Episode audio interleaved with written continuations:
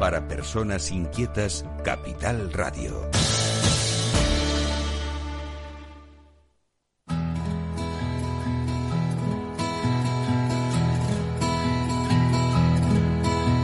Comienza la caja de Pandora.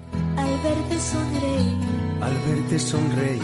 Un programa especialmente dedicado al mundo de la discapacidad. El niño que ayer fui. El niño que ayer fui. En Capital Radio La 10, cada semana hablamos de aquellas personas que por una causa u otra han llegado a ser dependientes.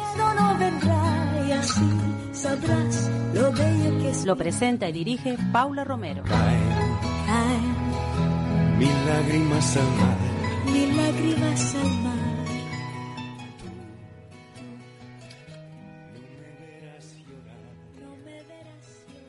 Bueno, aquí estamos, amigos. Muy buen día a todos y a ver cómo, cómo nos sale este programa, porque seguimos haciendo eh, esta audición desde, desde nuestro domicilio. Pero yo espero que sí, que, esto se oiga bien y que, y que tengamos un, un programa como, como cualquier otro. Y hoy, hoy quiero hablar con, hoy me voy a ir hasta Sevilla, porque en Sevilla tenemos a, a Carola López Moya, que ella es psicóloga y madre de una niña con discapacidad, y es una persona que es muy inquieta, ella está siempre mm, estudiando todo lo que pasa al- alrededor del mundo de la discapacidad. Y el otro día hablando con ella hablábamos de, de los de los malos tratos. De, en el mundo de la discapacidad se producen malos tratos. Y claro, yo le decía, pero tú, tú te basas en algo. Dice, sí, sí, por supuesto. Yo tengo estadísticas y yo sé de lo que hablo. Entonces, hoy vamos a hablar con ella, con Carola. Hola, Carola. Hola, buenos días. ¿Qué tal, Paula? Pues muy bien. Desde luego, el tema que vamos a tratar no es precisamente del gusto de ninguna de las dos, seguro, ni de muchos oyentes, pero que hay que hablar de ello, porque no podemos cerrar los ojos a la realidad. Exacto. Pues, a ver, cuéntanos, cuéntanos cómo, Pues, cómo, cómo estamos viviendo. Te cuento, el, el- la conversación nuestra surge a raíz del 25N, que es el Día contra la Violencia hacia la Mujer, y Sí, sí. bueno, pues yo empecé a investigar porque, claro, eh, cómo, cómo, cómo le influye esto, ¿no? A, a las a las mamás, ¿no? Y a, y a las niñas. Entonces, bueno, pues me, me di cuenta, eh, bueno, eh, perdona Paula, me estoy equivocando, esto es por el, el día 13 de diciembre, el día de la discapacidad. De la discapacidad, ¿vale? sí. Exacto, sí, porque el otro, la otra conversación fue por el tema de la violencia obstétrica. De la violencia de género, también- sí. Que también genera, eh, produce discapacidades en los bebés, ¿vale? Pero bueno, eso es otro asunto. Sí, Este, sí. eh, estos datos derivan de, de, bueno, por información que creo que es relevante conocer mm, en el ámbito de la discapacidad. Entonces yo estuve viendo un informe que es del Centro Reina Sofía, que está elaborado en el año 2011 y que arrojaba un dato que, que decía, que dice que la tasa de maltrato en los menores con discapacidad se sitúa en el 23,08% frente a un 3,87% en menores sin discapacidad. Entonces la diferencia es bastante abrumadora. Sin duda, sin duda. ¿Mm? Sí, sí. Eh, yo estaba investigando también este informe para, para ver cómo se ha hecho, porque me da la sensación además de que puede que está, eh, puede estar eh, infravalorado, porque el informe se realiza mm, basándose en tres grupos de personas, se hacen cuestionarios a tres grupos de personas. En un primer grupo se le hace a los educadores, a los, a los, a los psicólogos y pedagogos que trabajan en guarderías y colegios, eh, como observadores de, niños que detectan que están niños y niñas que, que sufren esta violencia. También se le hace un cuestionario a menores eh, directamente de entre 8 y 17 años, es decir, que son menores que por lo menos tienen que saber leer y escribir para Ajá. contestar. Sí, sí. Claro, eso es muy importante. Y, lo, y por último se hace un cuestionario a las familias, ¿vale? A los propios padres y madres, a los cuidadores de, de estos menores. Y claro, yo me preguntaba, yo me he preguntado que, que es que no vienen, ¿vale? ¿Qué pasa con los niños y niñas no verbales, Efectivamente. ¿vale? Es decir, porque lo, el informe pregunta cosas de cuántas veces te han humillado, cuántas veces te han gritado, cuántas veces, bueno, incluso habla de abuso sexual o, o de, de, negligencia. Pero eso tú a un niño o una niña, como mi hija, por ejemplo, ¿cómo se lo pregunta o cómo lo detecta? por mucho que se la hagas, no, no te la va a responder. Exacto, es decir, tendría que ser algo, una violencia muy significativa física, para que un observador externo lo, lo mencione, lo pueda detectar. Y yo, por supuesto en la... Yo quisiera recordar, precisamente ahí en Sevilla, el, se han dado casos de, de, de malos tratos de profesores a, a, niños en colegios. Y claro, eso, es el caso de Valeria. Efectivamente, exacto, sí. ¿Y, eso cómo quedó? ¿Cómo ha quedado? Bueno, pues tengo entendido que las dos maestras ya no trabajan en ese centro, pero querían incorporarlas a otro centro educativo. Mm. O sea que es, lo mismo. Sí, es lo mismo. Es lo mismo, o sea, porque vas a ir a dar maltrato si, si habitualmente no eres capaz de tratar bien a un crío de estas características, mm, eso no se te va a quitar de la noche a la mañana. O te hacen una terapia y te curan de ello, o claro, no, no creo que cambien, ¿eh? Eso es importante porque, a ver, hay que pensar también que los que ejecutan este maltrato no nacen así, ¿vale? No, no, claro. hay una historia detrás. Entonces, este informe de violencia hacia los menores también hace un análisis del perfil del maltratador. Entonces, por ejemplo, hay factores que son de riesgo, eh, como por ejemplo eh, personas que por su personalidad pues tengan una falta de empatía hacia, hacia los menores, no tenga capacidad para, para entender al niño, para empatizar con ese niño o esa niña, o bien, por ejemplo, también tengan problemas de conducta porque sean muy impulsivas, o falta de comunicación porque hay personas que no saben expresar lo que les pasa, ¿vale?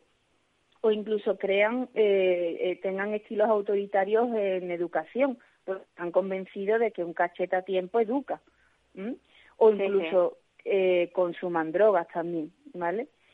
Y, por supuesto también influye, por ejemplo, en el ámbito social, que no tengan una red de apoyo, es decir, que la madre y el padre estén solos cuidando 24 por 7 a las criaturas, eh, que estén con problemas en el trabajo, por ejemplo, que los vayan a echar, que tengan largas jornadas, que estén precarios, también que no tengan educación, eh, que tengan problemas económicos. Todo esto son factores estresantes que como que van añadiendo eh, la, la probabilidad de, de, mm, de maltratar a, a un menor o a una persona que dependa de, de ti. Entonces, Vamos, a, a, los seres más indefensos, sin duda. Exacto, entonces yo sí creo... Sí. Sí, sí, dime, dime que yo sí creo, porque bueno, mi profesión como psicóloga, si no, no me podría dedicar a esto, que existe la posibilidad de cambio, es decir, que, que yo, ojalá estas maestras pues hayan tenido un entrenamiento, una psicoeducación, hayan a lo mejor entendido cómo expresarse, eh, cómo expresar sus emociones, quizá a lo mejor mejorar su eh, vida personal, ¿vale? En, la, en el ámbito que haya que sea para que puedan reinsertarse y seguir educando, ¿vale? Yo eso eh, confío en que haya que haya sido así, aunque bueno, también la verdad cómo funciona la administración, eh, a veces esa confianza es como intentar ser ingenua, ¿vale? Pero pero bueno, que como poder se podría decirte, se pueden intervenir en las familias y en estas personas que han maltratado para que para que dejen de hacerlo. Mm. Yo, a mí lo que me, me, suele, vamos, me extraña muchísimo, cómo es posible que los servicios sociales, cuando mm, sospechan que en una familia hay un maltratador hacia, hacia un menor, eh, esa familia automáticamente se puede quedar sin la tutela de, de, de, ese, de ese menor. Y hay, o sea, se actúa muy prontamente. Pero luego, cuando estas cosas ocurren eh, dentro de un colegio, ahí como que se diluye y al final mm, el profesor no ha hecho nada, eh, los padres están diciendo mentiras, el niño que está viéndose que está teniendo unos comportamientos que no son deseables, eh, mm, no se les toma en cuenta. Yo no sé si necesitaríamos un, una vigilancia mayor hacia, hacia las personas con discapacidad, no lo sé. ¿Cuál es tu es opinión? una cuestión evidentemente de, de minimizar lo, los daños no y, la, y lo que se perturba a ese niño esas familias porque claro eh, en el caso de Valeria que ha, ha, ocurrido aquí en el en el en Sevilla a mí me consta que, que la madre estuvo mucho tiempo in, in, sabiendo que algo pasaba pero que ni, nadie del centro le explicaba y, y después ella misma eh, que eso a lo mejor un día, si no sé si ya la has invitado tú a ella. Sí, a sí, la he invitado. Ella puso una, yo... una, una cámara, algo para grabar. Exactamente, ella puso una uh -huh. cámara y ella, claro, ella una vez que ha escuchado las grabaciones, lo que se ha preguntado es cómo nadie del centro ha denunciado eso antes. Es decir, como, porque es que se escuchaban gritos. ¿Mm? Entonces, ¿cómo es posible ese, ese tapar eh, es, esas conductas, ¿no? Esas, esas conductas de, de, de, estas personas cuidadoras que en las que nosotras las madres ponemos plena confianza. Efectivamente. Y, ahí, y ahí bueno, lo, lo, grave es eso, que tú confías, tú dejas a tu niña o a tu niño en un, en un lugar, o sea, piensas que le van a tratar, pues bueno, con, con disciplina, pero, pero sin maltrato. Y cómo averiguas, si el niño no habla, cómo lo averiguas. Tienes que ser una divina, ¿eh? Sí. Sí, sí. Es, Hay es señales, difícil. evidentemente, que pueden, pueden pasar en el niño, que esté más triste, más irritable y tal, pero claro, como también a nuestros hijos le pasan tantas cosas de salud, eh, Claro. no, no puedes, ¿no? No, no, de, no, ¿cómo discrimina una madre? Es, es muy complicado. Mm, La verdad es que sí. Carola, tú estás llevando el, el Instituto Magnolia, eh, donde muchas madres mm, pues aprenden a, a, a controlar las emociones, a, pues, a sentirse bien, porque mm, es tan duro el golpe de tener una persona o un hijo con discapacidad que hay que aprender a retomar la vida con otra perspectiva. Eh, ¿Tú crees que mm, harían falta muchas instituciones donde donde se aplicaran digamos esas terapias que estás haciendo tú para que esas madres puedan salir adelante sencillamente Sí, a ver, yo es que creo que la atención psicológica a las madres y los padres con menores con discapacidad debería de estar cubierta por la seguridad social. Es decir, que en cada centro de salud de todos los pueblos de España debe de haber un psicólogo eh, bueno, que atienda a toda la población, pero que la que nosotras y nosotros, eh, o sea, lo, los progenitores, tengamos eh, programas específicos, desde grupos de ayuda mutua, eh, talleres, porque el, el, impacto de tener un menor con discapacidad es tan grande que va a, a afectar a tu vida personal, por supuesto vas a hacer un duelo, vas a vivir una sobrecarga de tarea y de, y de carga mental enorme, vamos a tener que lidiar con las injusticias de la administración. Es posible que tengamos problemas de pareja porque no hay entendimientos en, y, y, no se hace ese duelo en común. Eh, ¿Qué pasa con los otros hermanos? ¿Qué pasa con tu vida profesional? Eh, ¿Con el empobrecimiento de la, de la familia? Eh, entonces, son tantos frentes abiertos que hay muchísimas madres que, que, vamos, que los grupos que tiene Instituto Magnolia de WhatsApp que son gratuitos y que invito a cualquier mamá y papá que nos esté escuchando que lo busque en, en internet, en nuestra asociación, eh, que, que eh, se desahogan y nos cuentan, ¿no? Pues mira, me ha pasado esto en el colegio y me siento mmm, con, esto es una injusticia, yo me siento con enfado o con tristeza y, y son espacios donde al menos poder explicar lo que te pasa, porque esto dura toda la vida, sea, lo que nos ha pasado es para siempre. Entonces necesitamos terapia eh, continuada y sostenida. Y, hombre, mi, mi ilusión es que fuera gratuita para todo el mundo, claro, evidentemente. Sin lugar a dudas. Estás haciendo una labor muy buena. Evidentemente, la empatía tuya la llevas en vena porque lo vives. Yo creo que esto solo se entiende así de bien cuando cuando está uno codo a codo con la realidad. Sí, Sí, lo que pasa que también creo que hay, hay que pedirle a las personas que no tienen nuestra situación que empaticen con nosotros. Porque mira, eh, te voy a contar lo que me pasó ayer. Ayer mismo me dijeron otra vez del centro de educativo donde va mi hija que por un cambio de personal no podía ir mi hija al, comedor. Es decir, que como la, la monitora se va a ausentar, no sé si se va a cambiar a otro centro, va a venir otra, yo no sé pues ya mi hija no puede ir al comedor. Yo creo que esto con los niños sanos no pasa, es decir, si una monitora del comedor falta, a los niños no lo mandan a su casa. Vamos, mi hijo sigue yendo, aunque a lo mejor haya estado una monitora enferma, pues eh, viene otra al día siguiente o, o entre el, el, resto se organizan, ¿vale? Sin embargo, para mi hija, como ella tiene discapacidad, corriendo es prescindible, ¿sabes? Claro.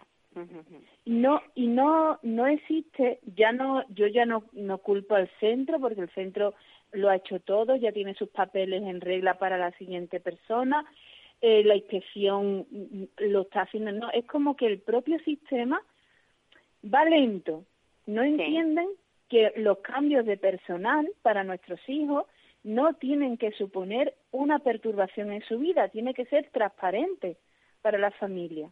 Sin duda. Y eso tiene que ser una reflexión social que realmente incluyan a las personas con discapacidad independientemente de verdad de su estado de salud. Porque a mi hija lo que le pasa es que utiliza un botón gástrico, que un botón gástrico no tiene ningún misterio. Mm, lo hace, vamos, se aprende en dos minutos. Pero hay que ser como, venga, vamos a ser valientes, vamos a a, incluir a estas personas porque forman parte de la vida. Sin, sin lugar a dudas. Carola, nos ha servido de mucho. Todo lo que nos cuentas siempre nos sirve de mucho. Y es un placer hablar contigo. Pues muchas gracias, Paula. Seguiremos, seguiremos hablando, ¿eh? No, no, no, no, ha quedado aquí. En algún otro momento hablaremos de, de otra cosa relacionada con, con este mundo tan difícil que, que nos ha tocado vivir. Pues muchas gracias, Paula. Yo encantada de venir a tu programa. Un abrazo muy fuerte y feliz Navidad. Gracias, felices fiestas. Hasta luego. Pues eso, la, la discapacidad es ese sector de la población que tiene tantas dificultades de tanto tipo que no nos lo ponen fácil, eh, bajo ningún concepto, a nivel de colegio, a nivel de, de pues, de acceso eh, en, incluso en centros eh, que son oficiales. Eh, son tantas las cosas que hay que ir limando y hay que ir cambiando para que el mundo de la discapacidad no se encuentre mm, ahí hacia un lado, sino que pueda ir en la misma línea en la que vamos todos los que los que por suerte no hemos tenido ninguna discapacidad. Y ahora voy a hablar con alguien que para mí es, un honor porque sabe mucho de todo. Ella es responsable científica de DIPEX España.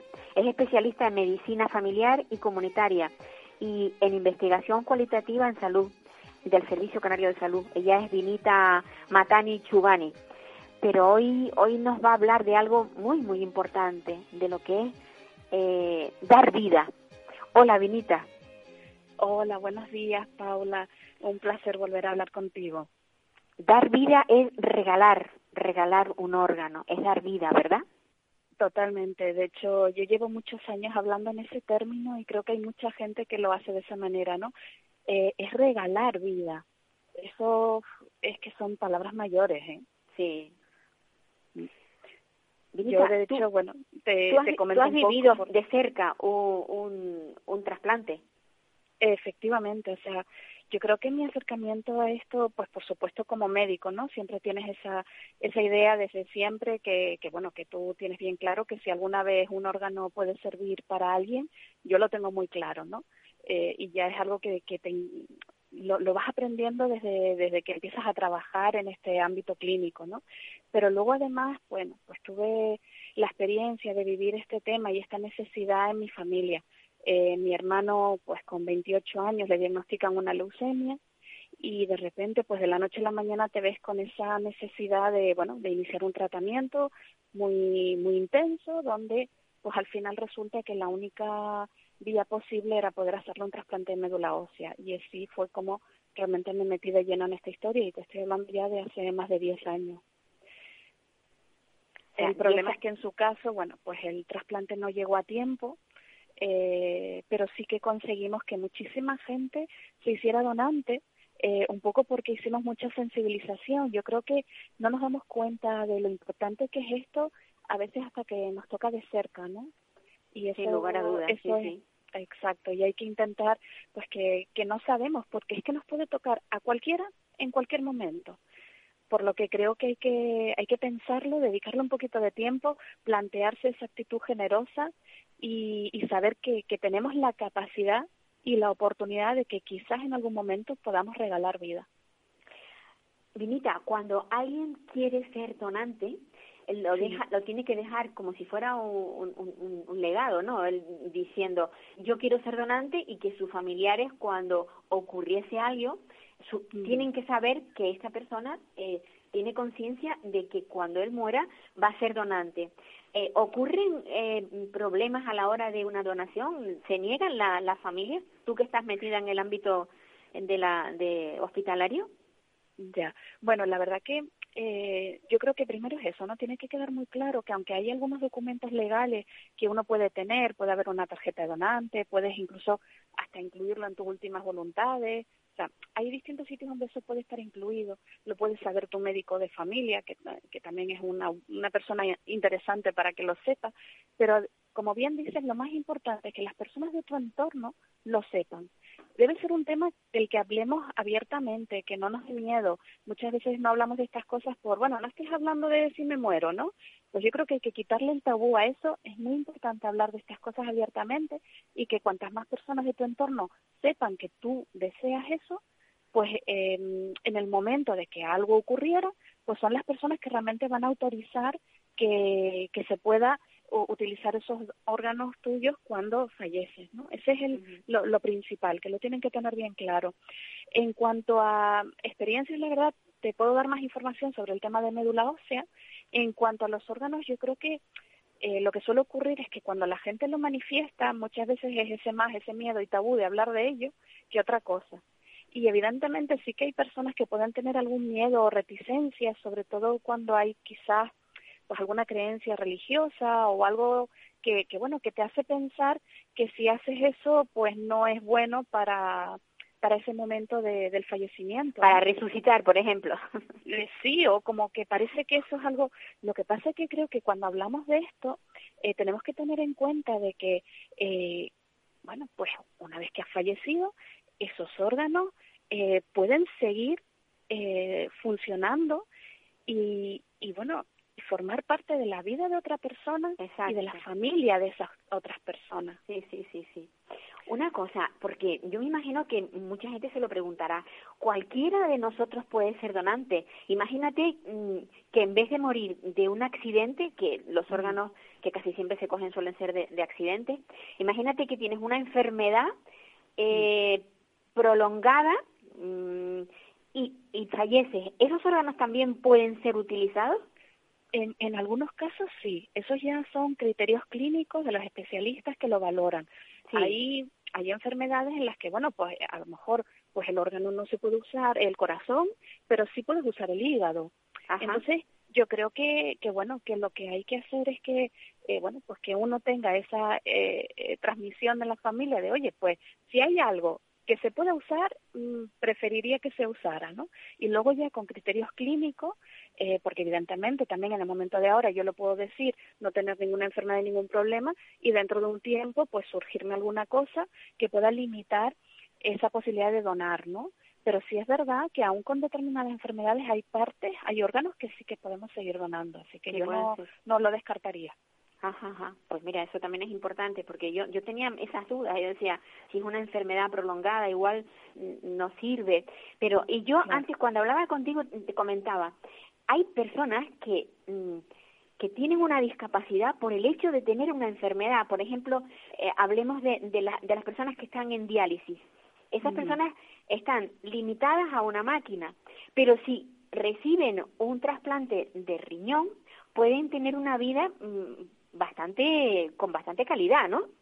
Eh, por supuesto, es que les cambia radicalmente, o sea, eh, el, piensa que cuando vas a diálisis tienes que ir con una rutina que a veces es hasta cada 48 horas, la, las horas que te tienes que pasar en el hospital, y bueno, y la incertidumbre de hasta cuándo va a funcionar esa diálisis, ¿no? y la verdad que es muy duro. El hecho de que puedas en algún momento recibir un trasplante de riñón en esos casos te cambia radicalmente la vida, ¿no? Porque como mínimo ya todo ese tiempo que tienes que dedicar a las visitas al hospital, a los tratamientos, pues evidentemente todo eso se reduce.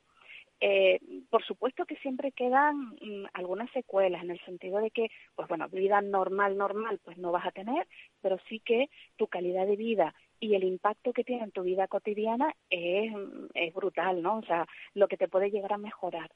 Y, la verdad que, bueno, yo creo que aquí en Canarias tenemos que estar muy orgullosos de, de ese tema porque, bueno, destacamos por la generosidad que, que normalmente solemos tener. Eh, es algo que además, pues técnicamente se está haciendo muy bien eh, y bueno, pues tenemos esa fortuna, así que yo creo que hay que pensar en lo que mejora la calidad de vida de esas personas y también de sus familias, que muchas veces nos olvidamos de eso, porque cuando tú tienes que cuidar de alguien, que lo haces con todo el amor, eh, evidentemente mm, también impacta en tu vida, ¿no? y en la familia, con lo cual, bueno, pues yo creo que hay que pensar en el beneficio que se que es extensivo a pues a todo un entorno familiar, ¿no? Y al tipo de cosas que puedes hacer que, que puedes hacer una vez hecho recibido e, ese órgano, a diferencia de estar con la diálisis, ¿no? O sea, te cambia, por supuesto, la vida. Pues sí, pues eso es lo que mm, tenemos que mm, tener todos presentes. Y como decías tú, sí, somos somos afortunados porque en Canarias mm, la gente es bastante dadivosa, por así decirlo, ¿no? Sí. Y, y luego además, eh, Paula, yo quiero hacer hincapié en que cuando hablamos de regalar vida, no es solo mejorar mi calidad de vida, es que muchas veces la vida de esa persona depende de ese trasplante. Y eso, pues claro, te lo digo a título personal. Yo, mi, mi hermano falleció el 12 de diciembre y todos los años en ese día eh, tengo la necesidad de dedicar el día a sensibilizar sobre este tema porque no se me ocurre otra cosa mejor que hacer en ese día, ¿no? Mi hermano no tuvo la oportunidad, pero yo estoy segura de que él eh, gracias a la cantidad de gente que se hizo donante desde ese momento, que yo creo que, que pudimos influir en, pues en varios cientos de personas, eh, pues quién sabe si alguno de ellos eh, pues no le pudo a lo mejor regalar la vida a mi hermano, pero se la puede dar a otros, ¿no? y yo pues creo que eso es fundamental, pensar en y en que nos puede tocar a cualquiera. Pues sí. Vinita, un abrazo fuerte, fuerte. Muchas de gracias. que no Paula. contagian. y, y que, que en estos tiempos, pues lo mismo, ¿no? Que no perdamos esa generosidad con lo difícil que es y que, que sigamos en, en ese camino de pensar siempre en los demás en todos los sentidos. Seguro que sí, que vamos a... Muchas a- a- gracias. tenemos que cambiar, mucha- tenemos que cambiar muchas cosas y una de ellas es esa, eh, dejar de ser menos egoístas a veces, ¿no? Vinita, un, Pues, un abrazo gracias, fuerte, Paula. fuerte. Que Muchas gracias, seguiremos Paula. en contacto. Por supuesto, muchas cosas que contar. Y gracias por esta oportunidad también de transmitirlo. Un beso grande. Un beso grande. Pues bueno, ya ya han oído ustedes a Vinita, Vinita como médico que es y con esa sensibilidad especial que tiene por haber vivido de cerca lo que es el tema del, del trasplante, nos ha bueno pues abierto un poco eh, los ojos a la realidad, la realidad que vivimos en Canarias, que no es mala, porque hay que reconocer que tenemos mucha suerte. Y, y ahora va a ver si conseguimos contactar con, con un concejal de bienestar social en el Ayuntamiento de La Laguna, porque de, de- empecé en Sevilla, me pasé a Santa Cruz de Tenerife y ahora me voy a ir a La Laguna, también en Tenerife. Espero que, que el concejal esté pegadito al teléfono para que cuando suene lo coja. Sí. ¿Lo tenemos? ¿Lo tenemos? Sí, que sí, lo tenemos. Lo tenemos ya, ¿no?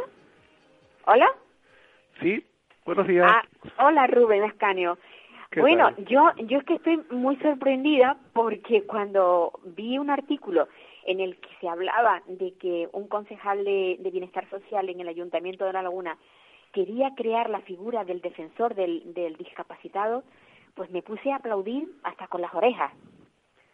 Me pareció maravilloso.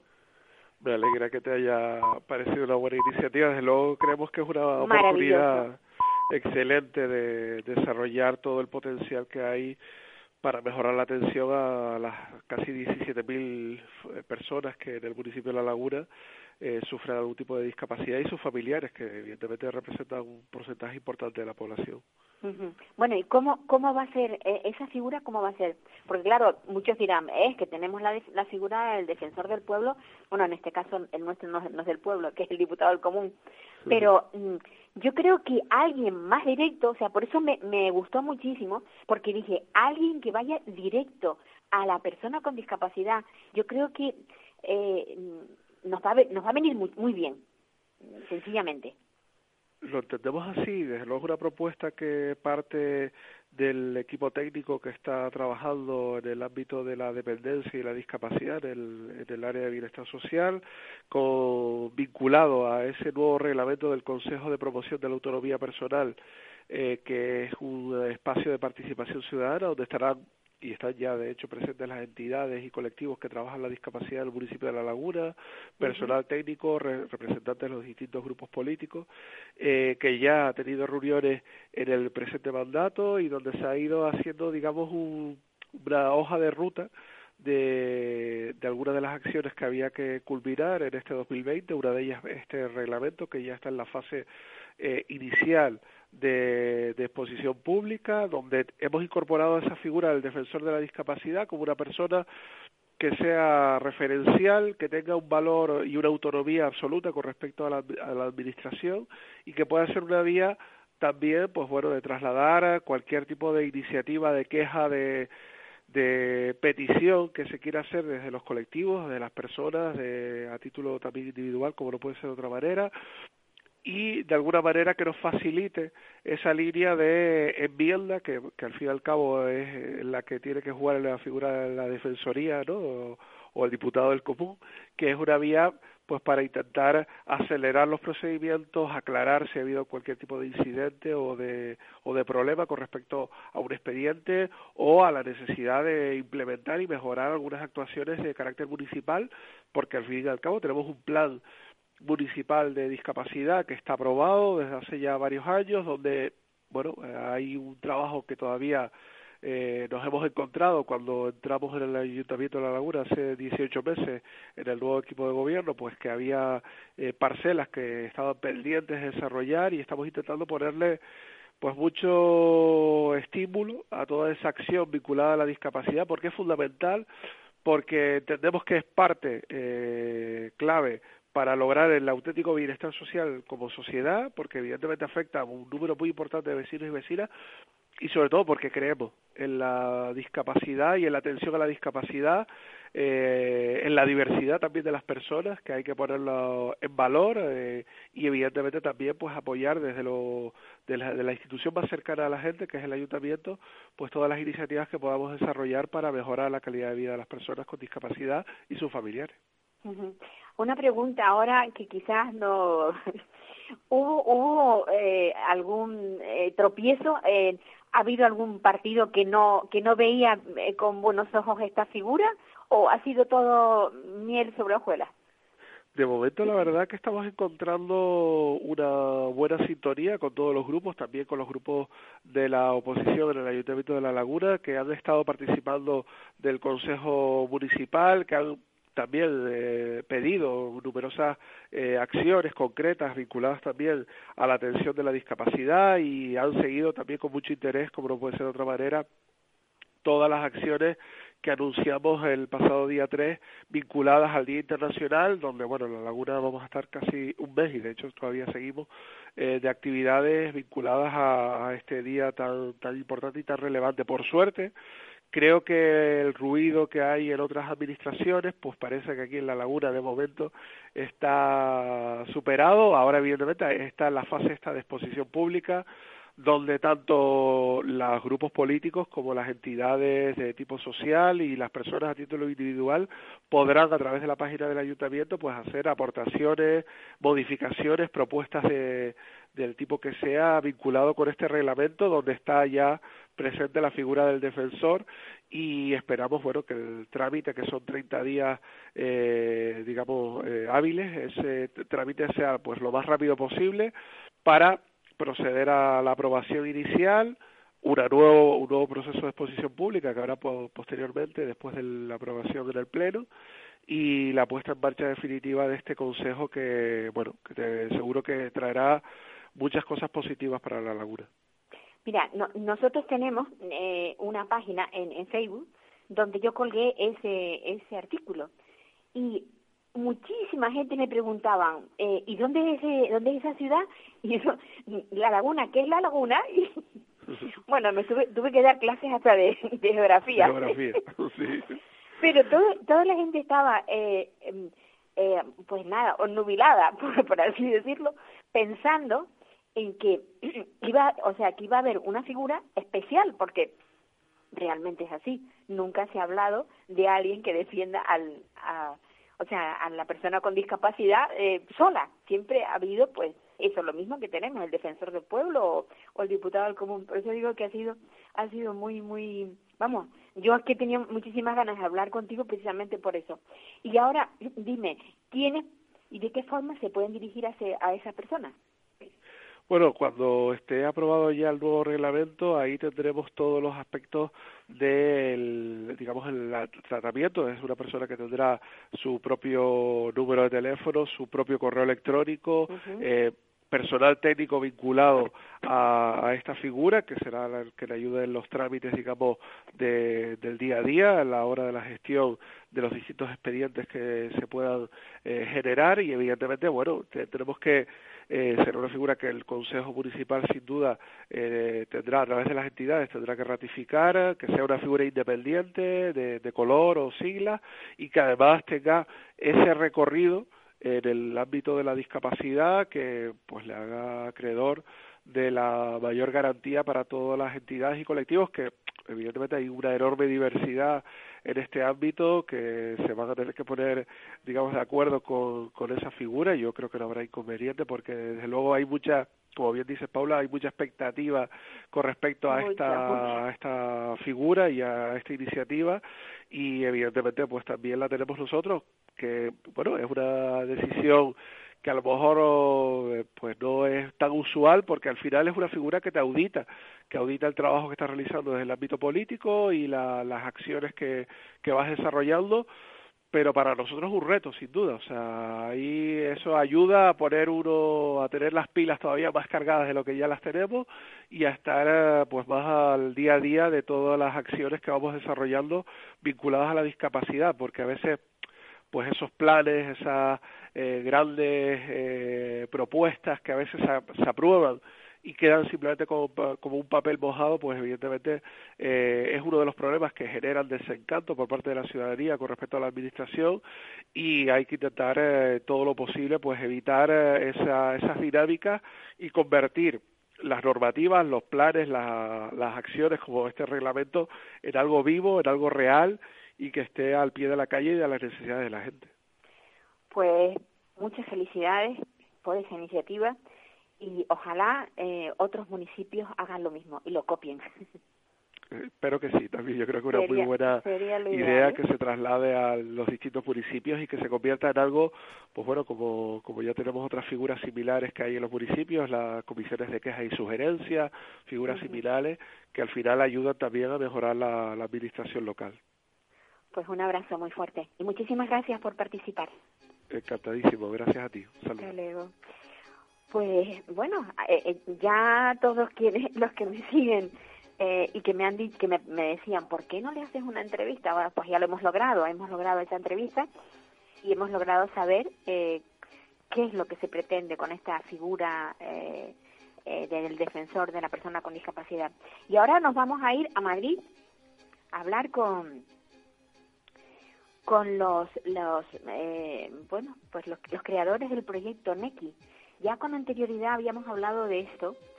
El proyecto NECI eh, tiene mucho que ver con, con el, bueno, pues el bienestar de, de las personas con mayores, personas con Alzheimer, personas que, bueno, que se pueden perder, eh, que, que, que pierden un poco, digamos, el rumbo porque, pues porque ya no les acompaña el, el, mismo nivel cognitivo de que, de que, tenían cuando nacieron.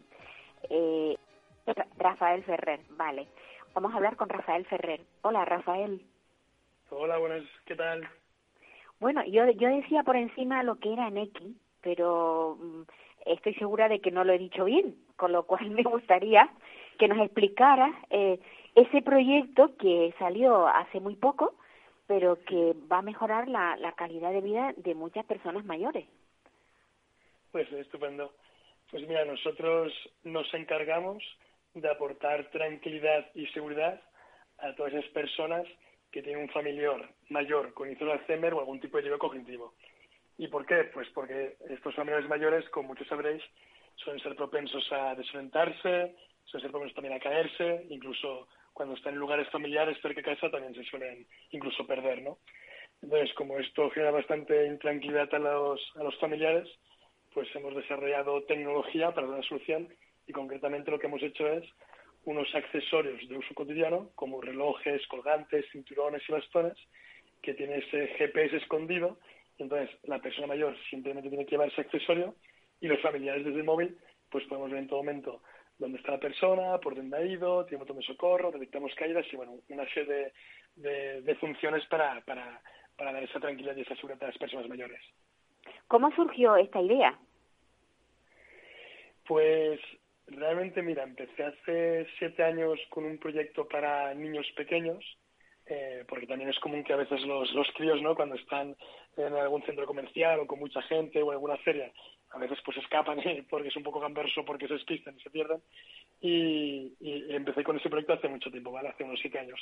Pero muchos padres nos decían, jolín, este, este de los niños es muy interesante, pero es que el otro día mi padre que tiene Alzheimer, jolín, se perdió y estuvimos cuatro horas con la policía hasta, hasta que lo encontramos. Menudo susto de muerte, ¿no veas? O también he escuchado muchos casos de, pues que mi madre cuando nos vamos a trabajar está sola en casa y otro día se cayó dentro de casa y ostras, hasta que no volvimos de trabajar, la pobrecita estuvo cinco horas en el suelo, qué susto, qué mal rato. Entonces, como vimos que muchas muchas familias nos decían eso, ¿no? De que esa persona mayor, pues a veces, se, se caía o se, o se perdía, pues lanzamos un reloj con un diseño pues un poco más senior. Y desde entonces pues empezamos a vender bastante más, ¿no? Porque al final eh, parece que no, pero es una situación bastante común, de que las personas mayores bien se desorienten o bien se caigan o bien se pierdan, es algo que sucede habitualmente. Y entonces pues lanzamos un primer reloj, que fue el primer modelo que lanzamos para personas mayores, que con ese reloj pues podías ver en todo momento a la persona si se había perdido, puedes ver, puedes ver también el recorrido que ha realizado para encontrarlo rápidamente. También se pueden crear zonas de seguridad alrededor de, la casa o del barrio o del parque y recibes avisos preventivos si entra o sale de esas zonas. Y luego también tiene un botón de socorro con el que puedes hablar con la persona a través del, del dispositivo. Y también detectamos caídas. O sea que se detectan caídas también. Y una cosa, ¿ese dispositivo mm, es seguro? Quiero decir, si se moja, por ejemplo, que, que mm, se pierde o se estropea o cómo... Sí, pues mira, eh, con el tiempo hemos ido mejorando en base a lo que nos comentan siempre las, las familias. El primer modelo no, no era sumergible, pero a poco a poco todas las mejoras que nos han ido diciendo, pues las hemos ido puesto, ¿vale? Entonces, de hecho, ahora tenemos tres versiones del reloj, dos versiones del colgante, eh, también tenemos los, los cinturones, tenemos los modelos, ¿vale? Entonces, eh, ahora mismo hay varios modelos que sí que son sumergibles, entonces no, no pasa nada si se, si se sumerge por ejemplo, peticiones que no se pedido el primer modelo, eh, la hora pues se veía un poquito eh, como que reflejaba la hora, ¿no? Entonces, en este modelo pues hicimos la, la hora más grande para que la puedan ver. Luego algunos padres me decían, es que mi padre no entiende el formato digital de 24 horas. Entonces pusimos otro modelo con el formato de 12 horas. Es que mi padre el digital no se queda tanto. Pues luego sacamos también el formato en, en, analógico para que puedan ver, digamos, las saetas del reloj, la hora, ¿no? Y bueno, pues siempre que nos van diciendo el feedback eh, o mejoras los los, los vamos añadiendo.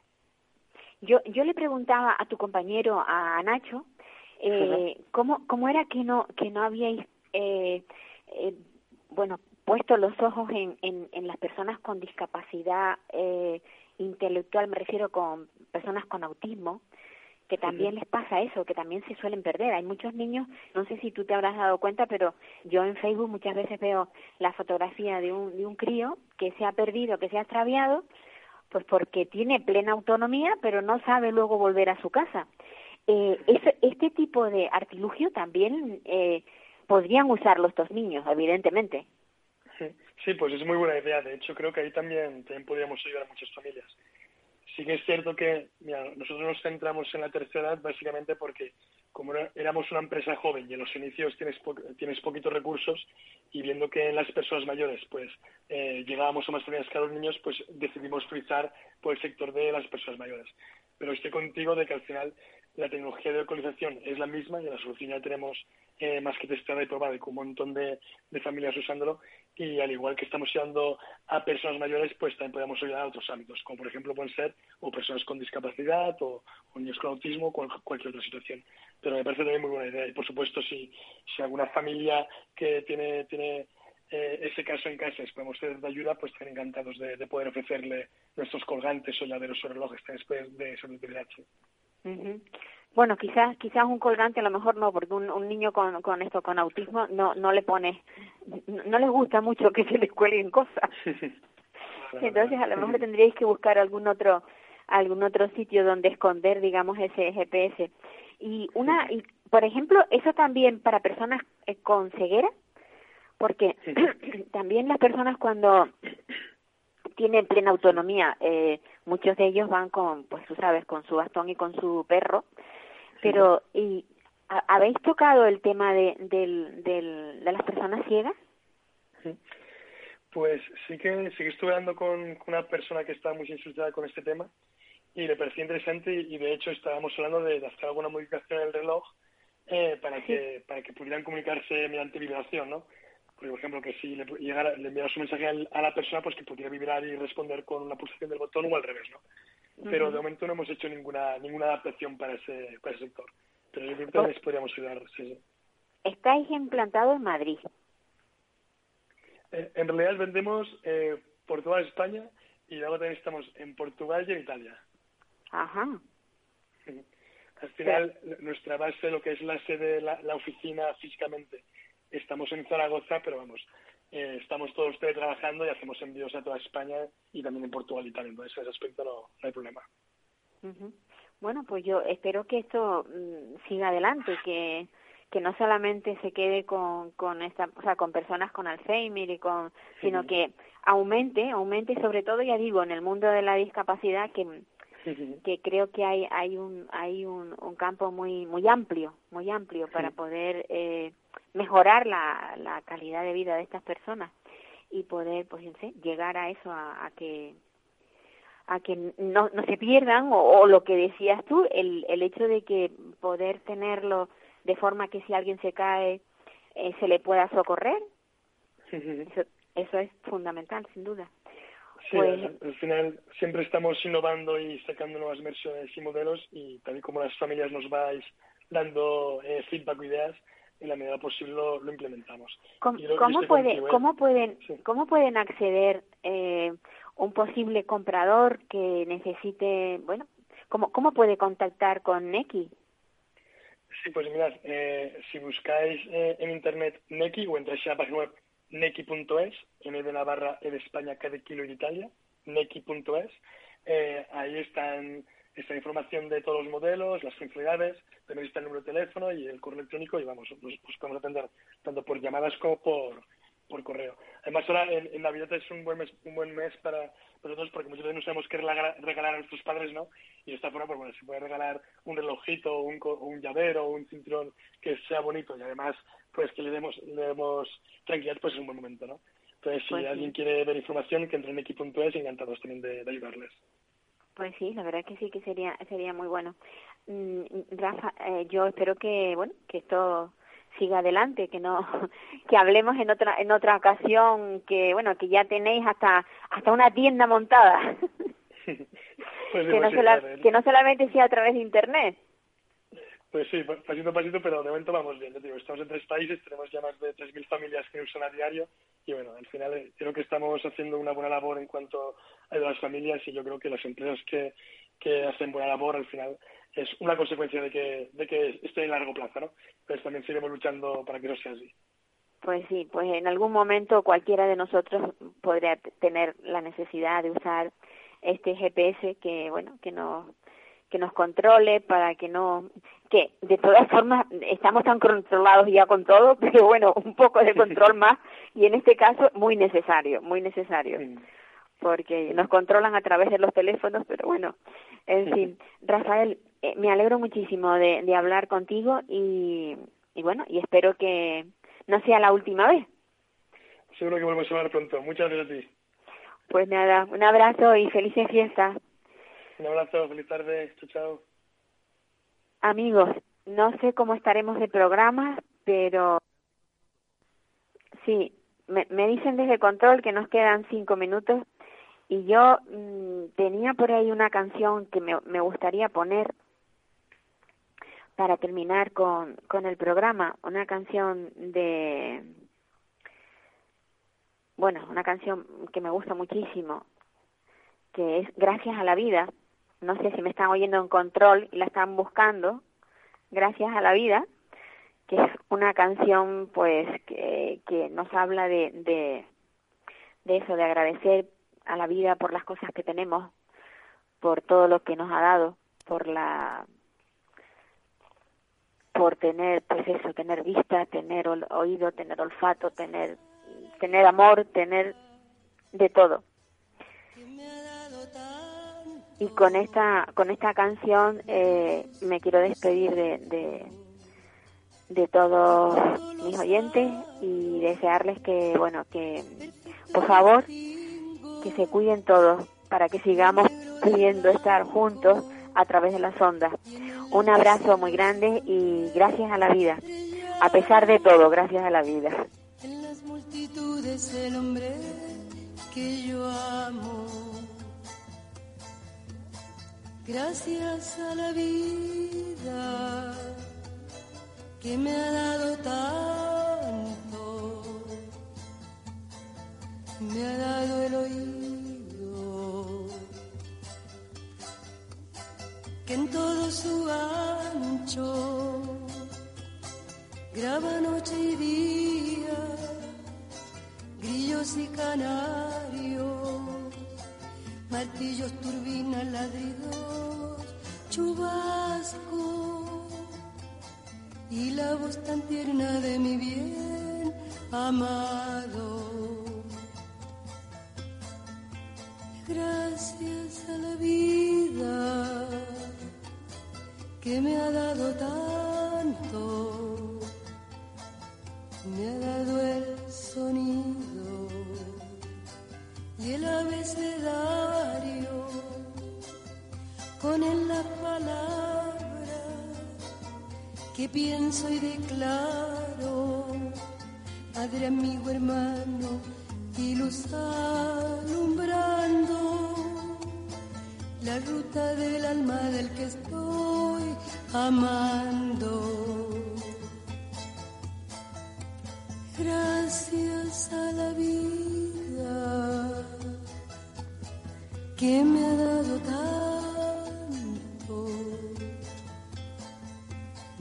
la marcha de mis pies cansados, con ellos anduve ciudades y charcos, playas y desiertos, montañas y llano y la casa tuya, tu calle y tu patio.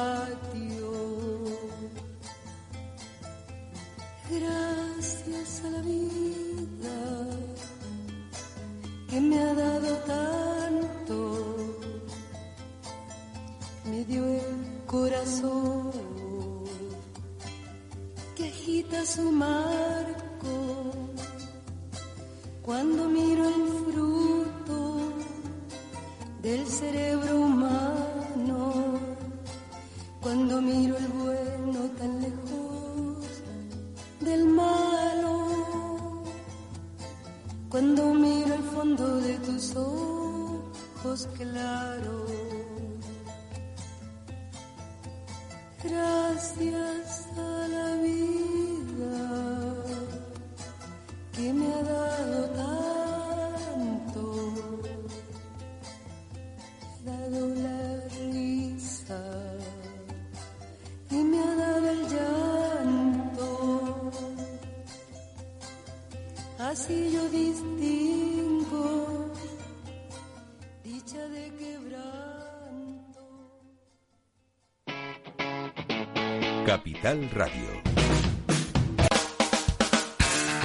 Radio.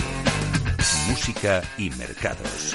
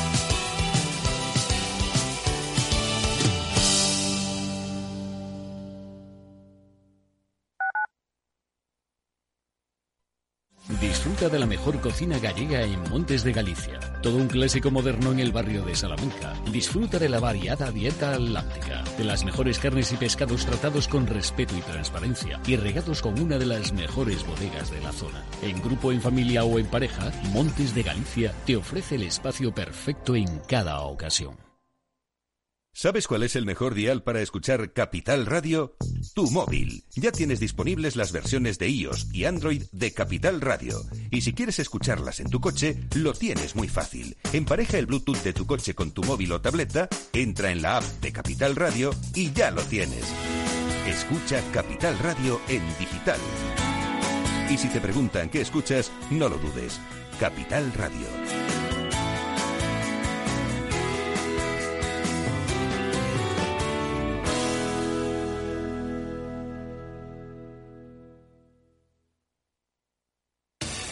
Es temporada de calzots con la mejor salsa romesco en la huerta de Casa Ricardo.